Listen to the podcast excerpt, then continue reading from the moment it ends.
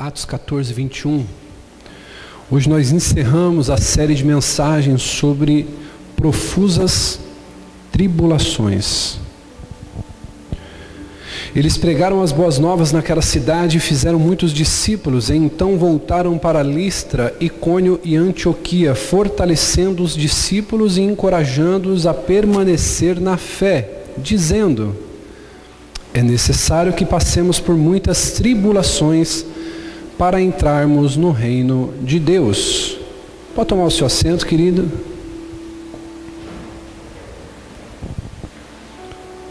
Esse texto nós usamos como base para todos os nossos sermões nesse domingo.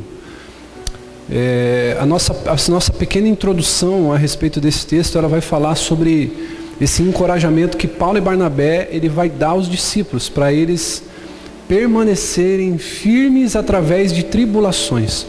Nós falamos sobre a perda, nós falamos sobre a dificuldade, né? falamos sobre as perdas que Jó enfrentou, sobre as dificuldades que Jacó enfrentou, familiar, financeira, na saúde, e falamos também sobre perseguições que Paulo ele sofreu. Então esse texto foi usado como uma base de explanação introdutória e a gente usou alguns modelos bíblicos, alguns homens, personagens para falarmos dessas tribulações.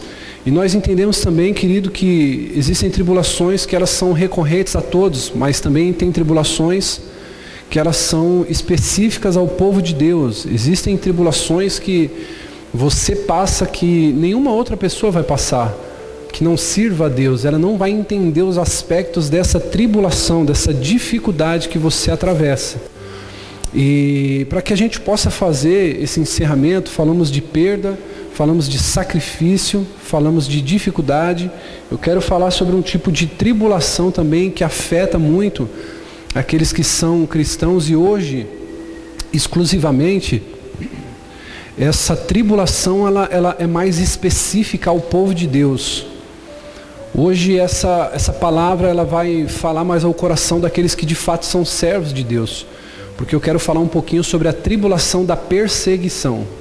Amém? E eu quero usar aqui mais uma vez a vida de Paulo como exemplo disso. Segundo Timóteo capítulo 2, versículo 9 vai falar sobre como Paulo ele foi perseguido, ele sofreu como um criminoso. Esse texto vai falar sobre as perseguições que o apóstolo Paulo ele começou a sofrer de maneira recorrente. Só que no versículo 10 do mesmo texto, você pode ir tomando nota, vai dizer que ele suportou isso de boa vontade. As perseguições, tribulações que Paulo ele sofria, essas perseguições que ele sofria por ser considerado um criminoso, no versículo 10 vai dizer que ele sofre isso de boa vontade. E por que, que ele sofre isso? Segundo Timóteo 4, do 7 ao 8, ele vai explicar o porquê que ele sofre essas perseguições de boa vontade. Perdão. Ele sofre isso por causa dos eleitos. Diga comigo, os eleitos.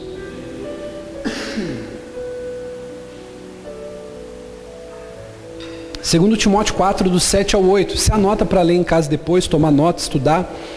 Então ele, ele sofre essa perseguição de boa vontade por causa dos eleitos, ou seja, por causa daquelas pessoas que ele saberia que creriam através do testemunho dele, através da exposição do evangelho e por causa dele mesmo por causa dessas pessoas, dos eleitos e por causa dele mesmo. Então, de boa vontade, eu vou aguentar, suportar a perseguição.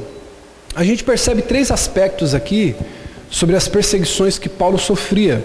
Segundo Coríntios, capítulo 11, do versículo 23 ao 25, Paulo ele enfrentou perseguição por causa da sua fé.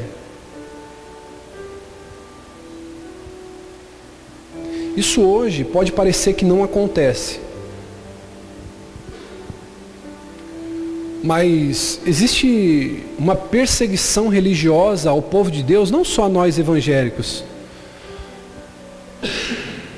mas aos católicos, aos espíritas. A gente vê hoje os mercados estão totalmente cheios. Quem aqui hoje foi em algum mercado que esse mercado não tinha fila? Tem alguém que foi aqui? Eu não fui até hoje. Depois que liberou essa quarentena. A gente vê mercado cheio, casa lotérica cheia, caixa econômica federal cheia. Você vê, querido, os lugares estão cheios, trem, metrô. Você vê muitos hospitais, às vezes cheio, fila Feira livre, irmão. Quem foi na feira aqui durante esse mês agora de junho? Você vê as pessoas fazendo distanciamento? Você vê lá, eu fui na feira recentemente, minha esposa pediu para eu ir, irmão, que luta. Feira para um homem, irmão, é uma tortura. Se você quer castigar seu marido, põe ele para fazer feira. Aí vai eu lá, escolher, irmão, e eu estava aqui assim, ó. Aí vinha uma irmãzinha assim, uma senhora, colocava a mão lá na maçã, falava, não, essa eu não quero. Eu falei, ixi, aquela lá eu não vou pegar não. Só que daqui a pouco encontrou, encostou dois, três na barraca e colocar, todo mundo escolhendo, todo mundo colocando a mão. Não existe um controle de vigilância sobre isso. Mas as igrejas são perseguidas, ou seja, tudo pode voltar a funcionar, mas a igreja não. Pensando de maneira lógica, irmão, eu posso falar da DAP. De duas semanas, três semanas para cá, nesse mês de junho, alguns pastores têm me chamado para pregar fora. E eu, até por uma questão de ética, eu não tenho colocado nada nas redes sociais. Ontem estive pregando na, na igreja do, do irmão do, do Alexandre e da, o filho da dona Jane. E em algumas igrejas que eu tenho ido, eu vou ser muito sincero para vocês, é, não, não, não está existindo a preocupação que nós temos aqui. As pessoas não estão de máscara, as pessoas se abraçam, as pessoas se cumprimentam com um aperto de mão. E isso é muito sério. Às vezes por causa de pessoas negligentes assim que o povo de Deus leva a fama. Mas se você perceber, querido, desde quando a gente teve a nossa reabertura, nós procuramos com muito cuidado, com muito zelo, procurando seguir todas as normas de, de, de segurança sanitária, fazer o culto. Só que a gente percebe que há uma perseguição contra o povo de Deus a respeito disso. E a gente vê que Paulo ele sofreu essa perseguição por causa da fé dele. Paulo ele estava em perigo constante por causa da fé dele. Talvez hoje você pode falar assim, bispo, mas essa pregação não tem nada a ver com o que a gente vive hoje. Talvez você não sofre ainda, ainda você não sofre perseguição a ponto de morrer, a ponto de ser espancado, ainda. Mas você já vê que você sofre muita censura. Querido, é, é para quem é um pouquinho mais é, ativo nas redes sociais, isso deve ser uma coisa que te preocupa muito. Essa, essa lei das fake news. Você precisa aprender a se informar. Porque o que o Supremo Tribunal Federal quer fazer, ele quer censurar a liberdade de expressão na internet. E tem muita gente que não está atento para isso. A gente sabe que existem os excessos, existem os exageros, a gente sabe disso. Mas a gente vai vendo que aos poucos a gente vai sendo censurado e, e aos poucos, querido, você não pode dizer mais o que você pensa. Já parou para perceber isso? Eu não saberia me relacionar em um lugar onde eu não posso dizer o que eu penso. É claro, Tiago, que se eu me assentar numa mesa com você, eu não vou dizer tudo o que eu penso a ponto de ofendê-lo. Mas eu vou querer dizer aquilo que eu penso, aquilo que eu sinto. Eu acho que o, o, o, centro da democracia está nisso, da liberdade de expressão, da liberdade filosófica, religiosa. E aos poucos, querido, nós estamos sendo castrados, estão tirando esses direitos que nós temos. Não é um privilégio, é um direito que nós temos de dizer, de poder falar aquilo que pensamos, aquilo que sentimos. Talvez a Juliana ela pode fazer uma postagem, um vídeo, ou dizer algo que eu não concorde. Mas o fato de eu não concordar não quer dizer que ela não pode dizer o que ela pensa. Quem concorda com isso, irmão? E a gente vê que Paulo ele estava em constante perigo por causa da sua fé. Hoje, para você criar inimigo, olhe para mim, redobre a atenção. Hoje, para você criar um inimigo, para você levantar um inimigo contra você, você não precisa bater em alguém, xingar alguém, basta você se levantar para dizer o que você pensa. Quer que eu te provo? É só você se levantar falando assim, que você é contra o aborto. E não precisa ir muito longe. Ah, bispo, eu tenho. Você é um influenciador hoje, querido. Não adianta, com a internet, você é um influenciador hoje. Ah, bispo, mas eu tenho 100 pessoas lá no meu Facebook. 500 pessoas no meu Facebook. São 500 pessoas que vai ver que você é a favor ou contra o aborto. Aí você coloca que você é contra o aborto. Você vai ver lá o tanto de gente que vai falar assim, porque você não foi estuprado, porque você não sei o quê, porque você é isso, é aquilo a gente vai sofrendo uma opressão, uma perseguição. Paulo sabia muito bem o que era isso.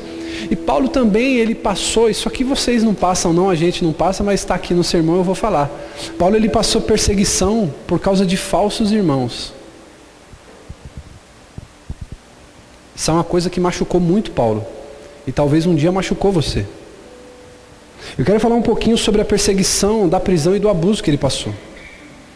Eu quero que você entenda, querido, que você vai ser perseguido por causa da sua fé.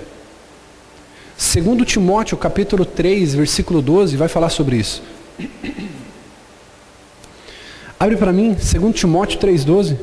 Você precisa gravar isso aí na tua Bíblia, irmão. Isso aí precisa ficar gravado na tua Bíblia de modo que você nunca mais esqueça. De fato, todos os que desejam viver piedosamente em Cristo Jesus serão.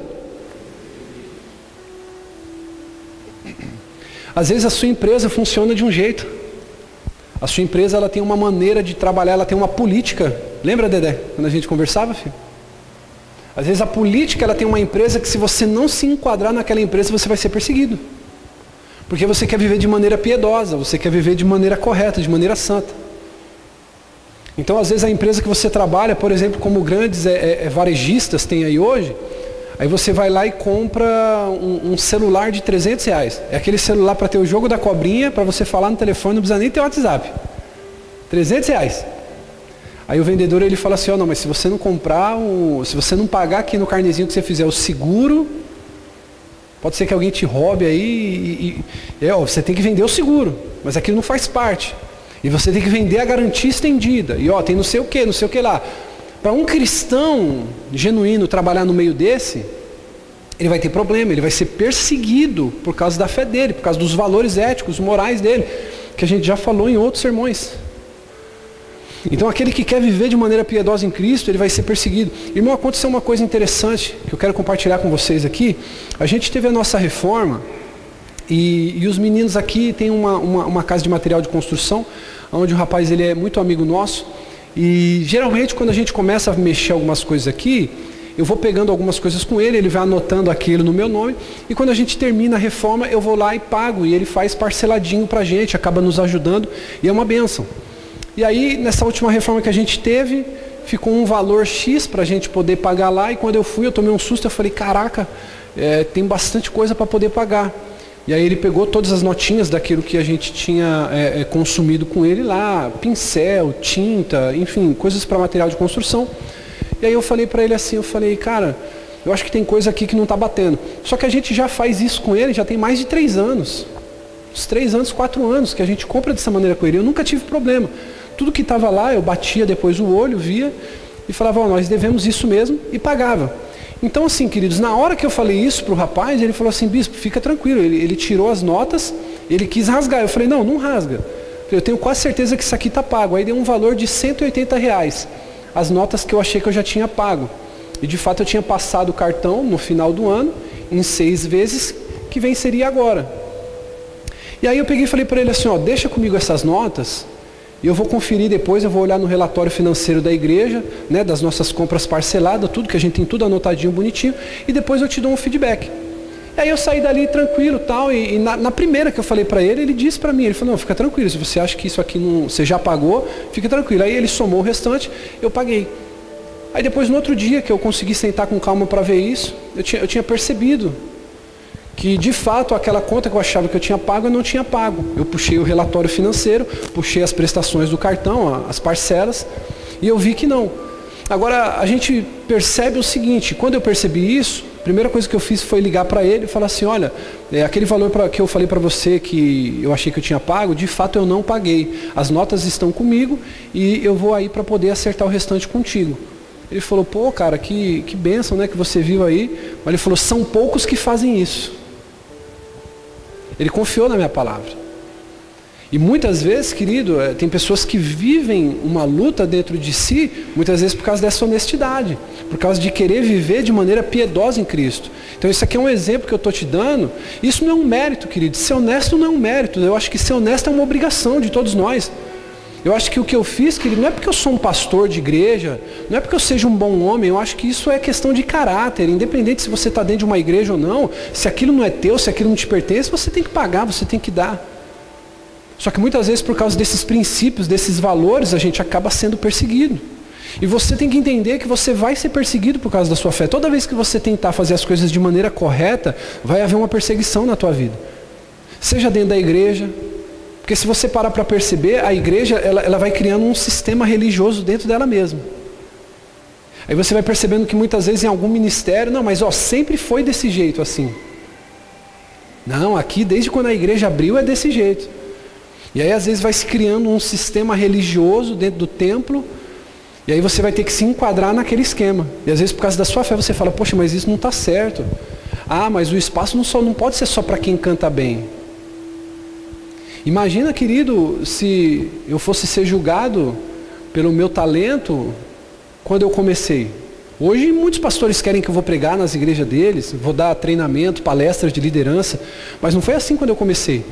E tem muitos lugares que já existe um sistema religioso. Ó, se o cara tem talento, se o cara sabe, se o cara manja fazer, se a moça tem talento, ela faz parte. Se ela não tiver, ela não faz parte. E isso vai contra os princípios de alguém que diz, olha, calma aí, o espaço tem que ser aberto para todos. E a gente vai sofrendo perseguição por isso. E a gente não pode se surpreender com isso. Escute isso. Amanhã ou depois essa pregação, esse sermão, ele vai ter que martelar na tua mente. 1 Pedro, capítulo 4, versículo 12, vai dizer que essa perseguição que a gente sofre, ela não deve ser uma surpresa. A gente não pode se surpreender com isso. Porque isso é um fato certo. Amados, não se surpreendam com o fogo que surge entre vocês para os provar. Como se algo estranho lhe estivesse acontecendo. Então a perseguição ela pode assumir várias formas diferentes e vários graus de severidade. Aqui eu estou falando de uma perseguiçãozinha simples.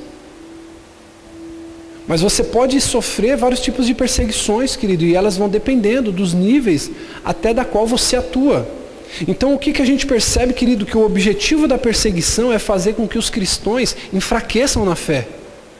Esse sempre vai ser o objetivo da perseguição para que você desanime, para que você pare, para que você enfraqueça, para que você deixe de cultuar, para que você deixe de ler a Bíblia, para que você deixe de jejuar, para que você cada vez mais esmoreça, esfrie na fé. A Bíblia diz que por se multiplicar a iniquidade, o amor de muitos esfriaria. Então, como que o, o diabo, como que as perseguições elas vão fazer para te enfraquecer na fé? Você não vai deixar de fazer nenhuma dessas coisas, você vai acrescentar esse cardápio das coisas espirituais que você faz à iniquidade. Aí elas que vão fazer com que você comece a enfraquecer.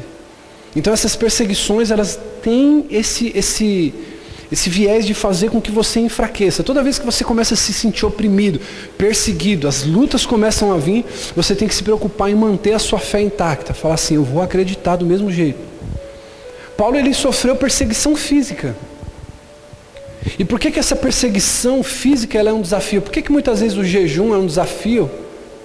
A sua fé, por que, que às vezes tem pessoas que não gostam de jejuar? Tem pessoas que, irmão, é, às vezes, é, eu não sei aqui, mas tem, tem mulheres aqui que já fez aquele, homens também, jejum intermitente, que castiga demais, irmão. Tem pessoas que já fizeram já esse tipo de jejum? Então você sabe muito bem o que eu estou falando. Esse, esse é um tipo de jejum. O intermitente tem vários outros tipos né, de, de jejum que você faz, ou de dieta, como queira chamar, e isso castiga o corpo. Você já parou para perceber que quando você se olha no espelho assim, aí a primeira coisa que vem assim, você fala, nossa, meu marido me ama, né? Porque eu estou com uns quilinhos a mais. Ou você que é, é homem, você fala assim, nossa, a minha esposa me ama mesmo, eu não posso largar essa mulher não, que eu estou meio esquisitinho aqui no espelho. E aí você pega e vai fazer o quê? Fala, não, vou começar uma dieta. E essa dieta castiga. Mas você tem um propósito, você tem um foco. Você fala, não, eu preciso sofrer agora para ter o resultado amanhã. Só quando se trata, querido, desse desafio espiritual, você já parou para perceber que às vezes uma dieta de seis horas ela não te machuca tanto como um jejum de quatro? Vezes você levanta 8 horas da manhã, você fala assim, meio-dia eu vou tomar aquele cafezinho. Eu vou fazer quatro horas de jejum. Irmão, parece que você já está três dias no deserto, com fome, sem água, e parece que tem um, um dragão nascendo aqui dentro de você assim. E, e, aí começa a vir aquele barulho lá, e, e, aí eu lembro da Lolo que ela fala, de onde está vindo esse bicho feroz, né? E você começa a sentir um negócio dentro de você te consumindo, assim, parece que tem uma solitária falando assim, você precisa comer, você precisa comer. Agora quando você faz um jejum, irmão, uma, uma dieta, aquilo até te machuca, só que você fica aqui por dentro. É, é a gordura que está queimando, você já não pensa que é um bicho que está se levantando dentro de você. E a gente vai percebendo, querido, que isso é um desafio para a nossa fé. Por quê? Porque nós temos um desejo natural de evitar o sofrimento. Isso já é natural, é intrínseco em cada ser humano. Você percebe que a criança, é, você que é mãe, que tem um bebê, isso é comprovado cientificamente. A criança ela não tem nenhum vínculo emocional com a mãe, é tudo questão de sobrevivência. O bebê não ama a mãe, é, é, é relacionamento de interesse. Ele chora. Talvez algumas mães podem discordar do que eu estou falando aqui, mas isso aqui é uma, uma pesquisa científica, amém? Eu não estou desmerecendo os laços, os vínculos afetivos que uma mãe tem com o filho. Calma aí, só para você entender. Mas a criança chora porque ela está com fome, sim ou não? A criança chora porque ela está com sede, porque ela está com a fralda cheia, porque alguma coisa está incomodando ela. Não é assim, irmão? Só que isso é o quê? Porque o ser humano ele já nasce com um desejo intrínseco de evitar o sofrimento.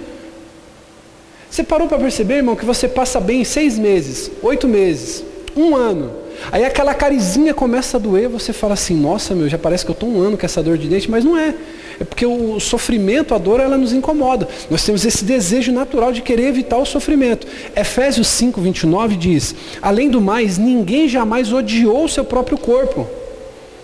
Antes, alimenta e cuida dele. Assim como também Cristo fez com a igreja. Então por que, que essa perseguição física, muitas vezes, ela é um desafio para a nossa fé? Porque a gente tem esse desejo de evitar o sofrimento. Isso aí é uma coisa natural do ser humano.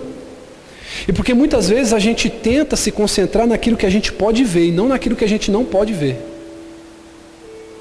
Como diria já o apóstolo Paulo, fala, vamos nos concentrar naquilo que não vemos, porque o que não vemos é eterno, aquilo que vemos é passageiro.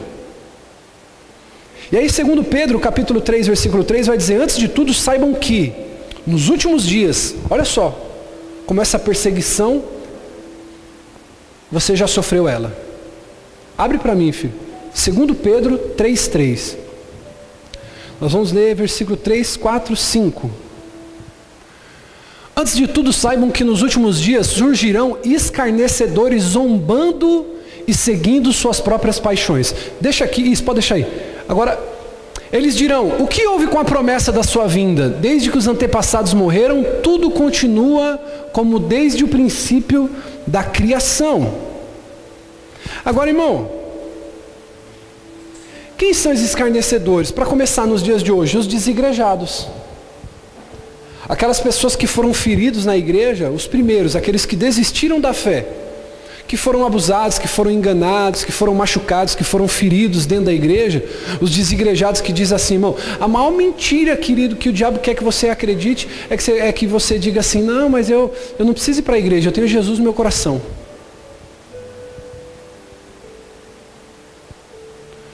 E essa pessoa que foi ferida, essa pessoa que virou um desigrejado, essa, essa pessoa que ela teve uma queda na fé, ela vai zombar e vai escarnecer de você.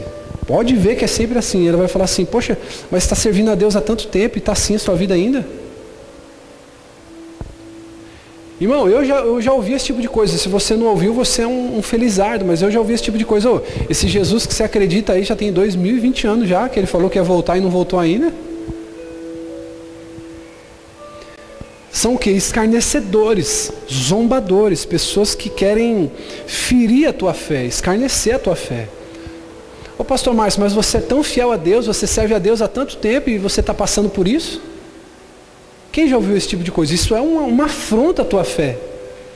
Porque Deus ele nunca prometeu que a gente seria poupado de sofrimento. Ele diz, ó, oh, fica tranquilo, você vai passar pelo que for. Você vai passar pelo mar, ele não vai te submergir. Você vai passar pelo fogo, ele não vai te queimar. Você vai passar pela tempestade, ela não vai te engolir. Pode ter certeza, você pode sofrer, mas no final vai valer a pena. Agora, ele não diz que nós seremos poupados de sofrimento. Agora, essa é a questão. Então, bispo, como que eu posso enfrentar a perseguição e permanecer fiel? Essa é uma dúvida, é uma questão. A gente precisa entender que não importa a perseguição, a tribulação que a gente passe, a gente precisa entender que existe uma recompensa para aquele que é fiel. Segundo Coríntios 4,16. Eu quero ler com você o versículo 16, 17 e 18. Três versículos. Segundo Coríntios 4,16. Por isso não desanimamos, embora exteriormente estejamos a desgastar-nos Interiormente estamos sendo renovados dia após dia. Olha só que bênção. Pois os nossos sofrimentos leves e momentâneos estão produzindo para nós uma glória eterna que pesa mais do que todos eles. Não, vou ler isso aqui de novo, de novo 17. Pois os nossos, diga assim, pois os nossos Sofrimentos leves e momentâneos estão produzindo para nós uma glória eterna que pesa mais do que todos eles. Agora eu vou contar até três e você vai ler o 18 comigo bem alto, bem forte. Um, dois, três. Assim.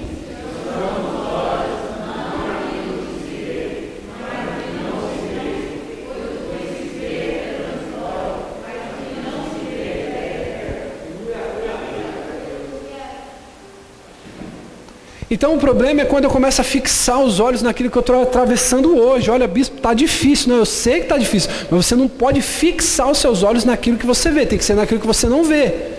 Tem que ser na recompensa eterna. Tudo isso que você está passando, olhe para mim agora, tem pessoas que dizem assim, ah, bispo, mas para o senhor é fácil poder dizer para eu aguentar firme. O bispo, o senhor é fácil dizer, olha, vai dar tudo certo. Irmão, não é fácil. Eu, eu passo pelas mesmas coisas que você. Tem gente que pensa que na casa do pastor não chega boleto. Tem gente que pensa, irmão, que na casa do, do bispo não chega a conta da Enel também. Quem aqui pagou junho a conta da Enel? Um absurdo. Primeira coisa que eu penso assim, irmão, eu já dou, eu já dou uma coça no capeta. Eu falo assim, está repreendido em nome de Jesus. Eu sou dizimista fiel na tua casa, assim, ó. Quando eu vi uma conta de 180 reais da Enel, eu falei, sangue de Jesus me cubra com graça. Então, irmão, todos nós temos dificuldade. Talvez você está aqui passando. Irmão, dívida no banco. Eu lembro, querido, num período da minha vida que eu fiquei devendo 25 mil reais para o Banco Itaú. Eu pagava 2.500 reais de juros por mês. E sendo sincero com você, eu achava que aquilo nunca ia passar na minha vida.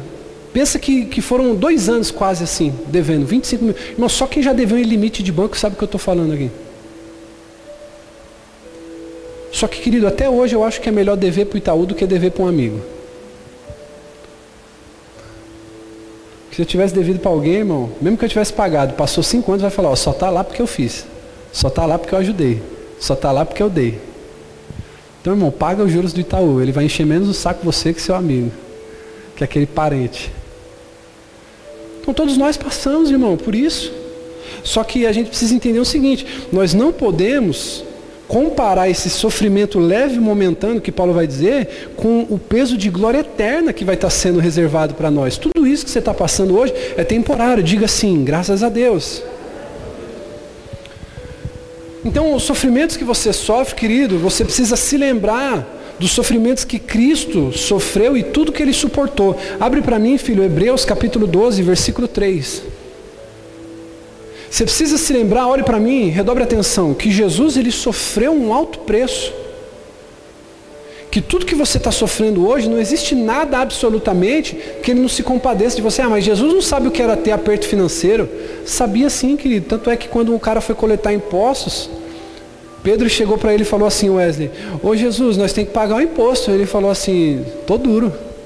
Vai pescar lá e se você der sorte, você vai achar um, uma dracma, você vai achar uma moeda na boca do peixe. Quem lembra desse episódio? Eles não tinham dinheiro, teve que ir pescar para pegar a moeda. É, Hebreus capítulo 12, versículo 3. Hebreus 12, 3. Olha só o que ele nos encoraja. Pensem bem naquele que suportou tal oposição dos pecadores contra si mesmo, para que vocês não se cansem nem se desanimem. Às vezes é como aquela pessoa, eu quero dar uma palavra de Deus ao seu coração agora. Você crê nisso? Às vezes é aquela pessoa, querido, que você quer abençoar a vida dela, você quer ganhar ela para Jesus, você quer pregar a palavra ao coração dela, e é aquela pessoa que te escarnece. É aquela pessoa que às vezes um dia você já pensou assim, eu não volto mais na casa desse infeliz, eu não falo mais de Jesus, eu não chamo mais para a igreja. Que eu quero tentar ajudar e essa pessoa não está nem aí. Mas é o que Jesus está falando aqui. Vocês não podem se cansar e nem se desanimar. Porque ele, ele amou aqueles que se opunham a ele também. Posso te dar um conselho?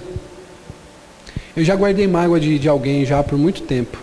Já guardei mágoa de algumas pessoas por muito tempo. E eu não me sinto envergonhado de falar isso de altar, mesmo sendo seu pastor, porque eu sou humano. Eu acho que o que eu não posso fazer aqui é, é, é, é, é usar uma capa de um personagem, de um super-herói. Eu não sou isso. E se isso de repente te escandaliza, eu te peço perdão. Mas eu já guardei mágoa, eu já guardei, não foi por um mês. Foi por muito tempo. E eu já era pastor. Não existe, o Alan, um, um, um, botão dentro de nós que você aperta esse botão você esquece a mágoa. Mas eu aprendi um segredo para poder suportar e para poder esquecer a mágoa, o rancor. Ore por essa pessoa. Sabe por quê? É impossível você odiar alguém que você ora.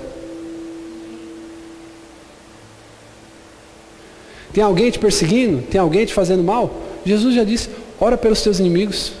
Fazei o bem àqueles que te odeiam. O bispo tem uma pessoa que aquela pessoa ela está sendo um cão chupando manga na minha vida. Ore por ela. É impossível, diga comigo, é impossível odiar alguém que eu oro. E para a gente poder encerrar, querido, olha só a outra perseguição que Paulo sofreu. Ele sofreu perseguição no meio de falsos irmãos. A gente sabe que a perseguição é inevitável. Só que, infelizmente, as perseguições, André, às vezes elas acontecem dirigidas a nós de falsos irmãos. E esse é o problema. Eu lembro da série que nós fizemos em fevereiro, antes da pandemia, as sete pessoas mais perigosas na sua vida. Se você participou dessa série de mensagens, você sabe. E tem uma, uma, uma, coisa que eu preguei ali que eu guardo comigo até hoje. Quanto mais cedo você discernir uma pessoa perigosa na sua vida, mais você vai ser feliz. E o problema muitas vezes é esse, é a gente discernir o falso irmão. É a gente discernir aquela pessoa que vai nos tirar da saúde que a gente tem em Cristo. É aquela pessoa que vai ser, como disse o bispo Diego quando ele pregou de manhã aqui, aquela pessoa que não vai ser fonte, é aquela pessoa que ela vai ser uma, uma amizade tóxica. Vai ser aquela pessoa que ela vai te levar para baixo. Tem pessoas que fazem assim com a gente. Segundo Coríntios, capítulo 11, versículo 26. Olha o que Paulo ele vai dizer. Isso aqui é muito forte, irmão. Segundo Coríntios 11, 26. Presta atenção, por favor, nesse texto.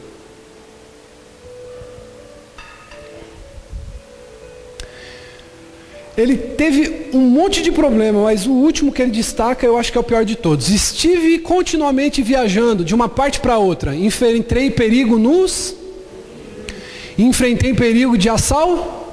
Enfrentei perigo dos meus compatriotas. Diga, compatriotas.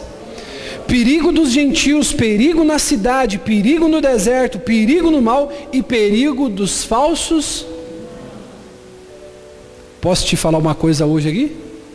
Isso aqui é forte, secreto, profundo e escondido. Existem falsos irmãos. Só que o problema muitas vezes é essa nossa inocência em achar.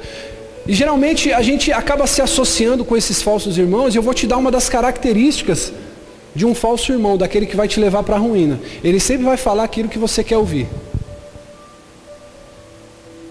Você sabe que às vezes você está acima do peso, mas você precisa de uma afirmação. Não, amiga, eu já fico, irmão, com aquelas anteninhas de, de chapolim, irmão.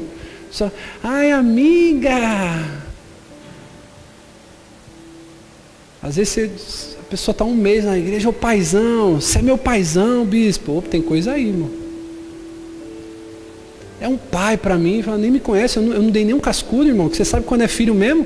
Quem aqui já bateu em filho? Quem já bateu em filho aqui, irmão? Miguelzinho, filha, foi embora de casa? Quando você deu um cacete nele? Foi não, né? Ficou, né? Quem está entendendo isso aqui? Filho não é só filho quando o pai põe o pão na mesa, não. Filho é filho também quando o pai bate, o filho fala assim, para onde eu vou? vou ficar do lado do meu pai, mano. Então a gente não pode. O problema é esse, às vezes, Janaína. O problema é esse, filho. Que a pessoa fala assim, não, ai amiga, nossa, seu cabelo está tão bonito. Nossa, olha, você está tão gata. A gente já fala, não, é meu amigo. Então você precisa aprender a discernir as pessoas falsas na sua vida.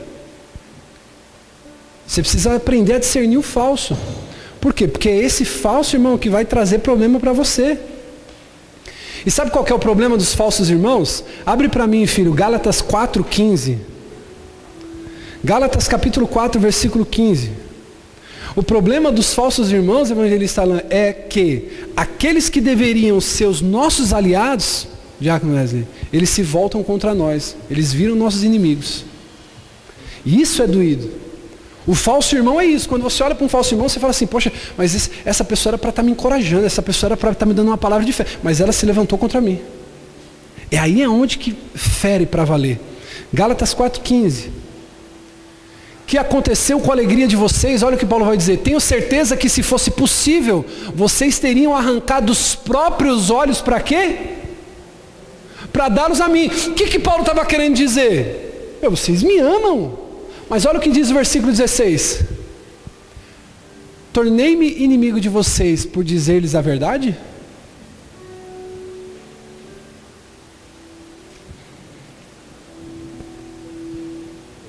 Irmão, isso aqui é muito forte. Estou falando, calma aí. Eu sei que se vocês pudessem, vocês arrancariam os olhos para me dar. Irmão, a força de, de, linguagem aqui, a expressão de linguagem que Paulo está usando, ele está falando assim: vocês chegam ao ponto de praticamente quase dar a vida por mim. Aí ele vai dizer assim: então quer dizer que eu me tornei inimigo de vocês por falar a verdade? Ou seja, quem devia ser o nosso aliado se volta contra a gente. Você quer saber se uma pessoa está contigo mesmo para valer? Fala uma coisa que ela não quer ouvir.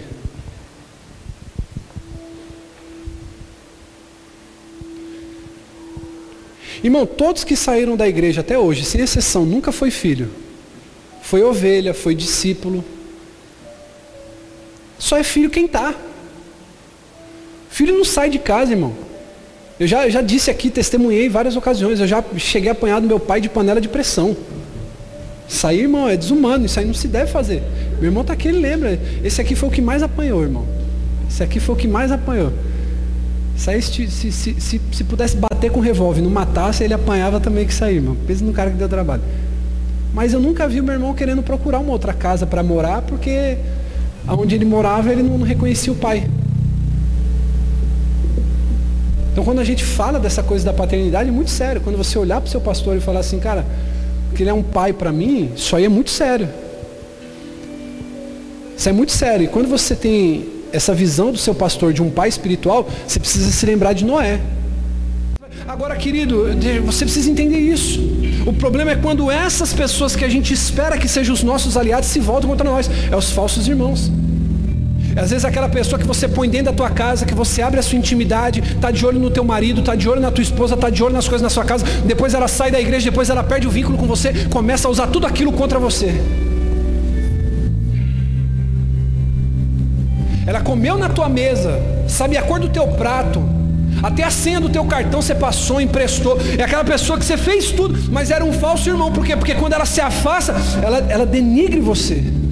Aquela pessoa ela usa toda a sua intimidade para te ferir, para manipular o que as pessoas pensam ao seu respeito. Não basta só aquela pessoa ter tido um problema com você, ela quer manipular a opinião das pessoas contra você. Você precisa tomar cuidado, querido. Se tem alguém que tenta manipular a sua opinião a respeito de alguém, você precisa tomar cuidado com essa pessoa. Você precisa conhecer, você precisa saber, você precisa sentar na mesa, você precisa ter contato com essa pessoa. Então você precisa tomar cuidado quando alguém chega e fala, ó, oh, mas fulano, mas Beltrano, ó, oh, fiquei sabendo tal coisa. Não, porque fulano é desse jeito. Irmão, isso aí é conversa de tolo. Isso aí é uma conversa para te levar à ruína, porque a mesma pessoa que está falando de João para você, ela vai falar de você para João. Agora, outra coisa é entre liderança. Pegar os líderes da igreja. Nós precisamos falar de pessoas, sim ou não? Nós lideramos pessoas, cuidamos de pessoas, restauramos pessoas.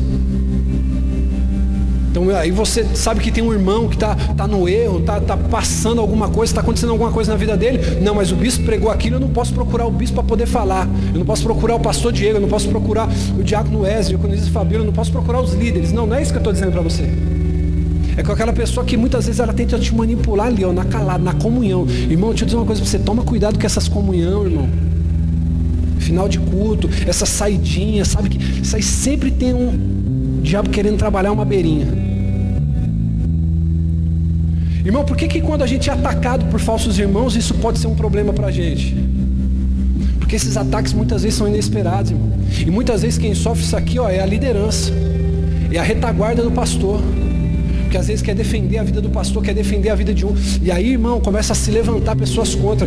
Quantas vezes, irmão, o pastor Diego, quantas vezes o Wesley, quantas vezes alguns líderes da igreja liga para mim, manda mensagem, fala, bispo, toma cuidado. Você está indo fundo demais. Vai com calma, deixa a gente sentir para ver. Porque amanhã ou depois vai sair da igreja e vai ser como tantos outros que ajudou, que estendeu a mão, que fez, e depois o Senhor não prestava, o Senhor não valia nada. A gente é pego de surpresa, irmão, porque os irmãos, eles devem nos encorajar.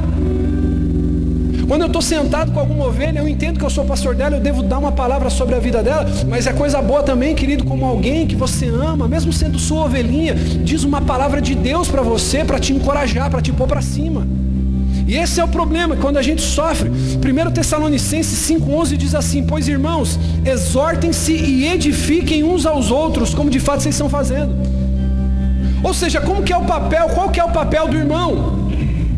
O papel do irmão é encorajar, é edificar, é fortalecer. E se você tem tido comunhão com alguém que se diz um cristão, que não edifica, não consola e não exorta, mutuamente um ao outro, você está com uma amizade tóxica, você está com alguém do teu lado que não te edifica a crescer em Deus. E muito provavelmente, escute o que eu vou te dizer, essa mesma pessoa ela vai te apunhalar, te trair, ela vai ser um problema na tua vida lá na frente. É só você prestar atenção para os tipos de conversa que você tem com as pessoas que estão ao seu lado. Se é uma conversa que edifica, que exorta, que põe para cima, que traz fé, encorajamento, continue investindo. Dê presente, chama para comer na tua casa, vai comer na casa dele. Aí é bênção demais, irmão. Essa pessoa te edifica, te põe para frente. Agora, quando você começa a ter amizade que é mais sobre pessoas do que coisas que você fala, tome cuidado. Porque você vai ser o próximo a ser falado na roda que ela se assentar.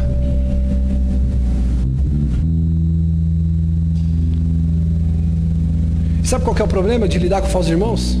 É que na maioria das vezes a gente está despreparado para lidar com isso. Sabe por quê? Porque a gente, a gente é, costumeiramente vigia o quê? A gente vigia o diabo. A gente vigia para não, não, ter treta com o diabo, sim ou não? Pô, eu tô aqui dentro da igreja, eu tô aqui do lado do, do, do Alexandre. Falou, não, mano, Alexandre, homem de Deus. O cara vai orar por mim. O cara vai me encorajar, vai me dar uma palavra de fé. Então eu não estou preparado, eu estou pre... eu guerreando com o diabo. Eu estou aqui, ó, lutando contra o pecado, lutando contra a, a, imoralidade sexual, lutando contra a pornografia. Eu estou aqui lutando contra o adultério. Eu estou aqui lutando contra um homem estranho. Eu estou aqui lutando para não, não pecar contra Deus. Eu estou aqui lutando, eu estou aqui preservando. E está uma briga, eu estou apanhando, estou sendo perseguido. É calúnia, é difamação, é a pandemia, é o dinheiro. E eu estou aqui brigando. Só que do lado, irmão, uma pessoa que estava para me ajudar é aquela pessoa que vai vir me apunhalar pelas costas. E aí diz, irmão, 1 Pedro 5,8: Sejam sóbrios e vigiem. O diabo, o inimigo de vocês, anda ao redor rugindo como um leão, procurando quem possa tragar. Então eu estou aqui, ó, fiel, seguindo a Bíblia. Eu estou vigiando, porque o diabo é meu inimigo. Então eu estou aqui, ó, santidade, buscando a Deus, oração. Poxa, hoje eu não li, hoje eu não jejuei, tenho que cobrir a minha igreja, tenho que cumprir um compromisso, tenho que fazer. E aí você está aqui, só que você está do lado de um falso irmão. E você está despreparado. E muitas vezes, querido, essas pessoas elas estão disfarçadas Diga comigo assim: ai, ai, ai, ai, ai. Muitas vezes, irmão, essas pessoas estão disfarçadas. Segundo Coríntios capítulo 11, versículo 14 diz: "Não é de admirar, pois que o próprio Satanás se disfarce de anjo de luz. Portanto, não é surpresa que os seus servos finjam que são servos da justiça. O fim deles será o que as suas ações merecem." Meu Deus! os servos deles se vestem de justiça, fingem que são servos da justiça. Ô bispo, como que eu posso suportar essa perseguição de falsos irmãos e permanecer fiel? Você que se lembrar que Deus está com você. Eu encerro aqui. Segundo Timóteo 4,17. Se põe de pé.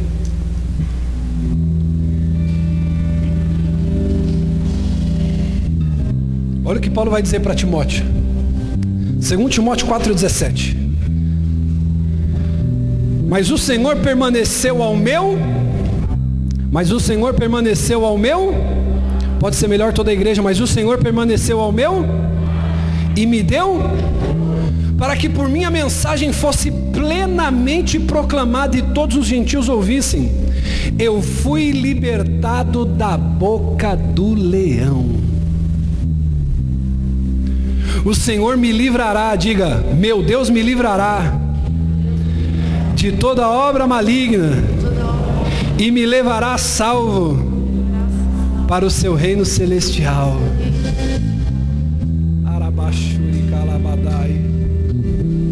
A Ele seja a glória para todos sempre. Amém. Eu quero dizer para você, querido, que essa manhã o Senhor sabe que você vai sofrer. O Senhor sabe todos os tipos de níveis de sofrimento, de tribulação que você vai passar. Porque assim como o exemplo de Paulo, você precisa entender que você precisa sofrer de boa vontade. Por quê? Porque você sabe que você vai ter que passar por isso. Você vai sofrer perseguição por causa da sua fé? Sim. E você não deve se envergonhar por causa disso. Diga aleluia. Mas pelo contrário, você deve glorificar Deus e se alegrar. Tem alguém nessa manhã que está passando por alguma dessas dificuldades? Eu quero convidar você agora a orar. Feche os seus